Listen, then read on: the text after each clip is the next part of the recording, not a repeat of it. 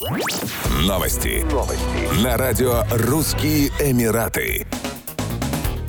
Национальная железная дорога Этихад Рейл впервые запускает пассажирские перевозки. Поезда будут курсировать между Абу-Даби и регионом Аль-Данна. Маршрут будет предназначен для работников национальной нефтяной компании Абу-Даби. В мае 2023 года Этихад Рейл, строительство которой было завершено в феврале 2023 года, запустили в коммерческую эксплуатацию. Грузовые перевозки выполняются на полную мощность. Железнодорожный состав позволяет перевозить любые виды грузов. Железная дорога протяженностью площадью 900 километров связала единой сетью все регионы ОАЭ, а также 4 морских порта и логистические центры. В ходе строительства возвели 593 моста и пробили 6 туннелей. Железнодорожные пути в том числе прошли через скалистые горы в Фуджейре. Согласно озвученным ранее планам, железнодорожная сеть в конечном итоге соединит ОАЭ с остальной частью Персидского залива. Планируется запуск пассажирского сообщения. Пассажирские поезда, как ожидается, будут двигаться со скоростью 200 км в час и перевозить одновременно около 400 человек.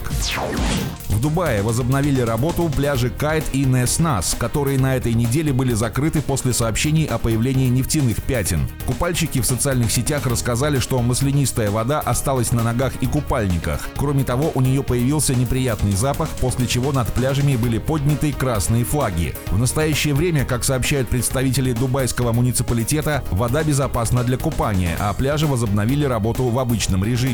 Морская вода снова стала прозрачной. Стоит отметить, что разливы нефти – нередкое явление в Персидском и Оманском заливах, которые являются оживленными морскими путями, заполненными коммерческими судами. В 2020 году власти пригрозили санкциями капитанам судов после серии разливов нефти у берегов Фуджейры и Кальбы. Еще больше новостей читайте на сайте RussianEmirates.com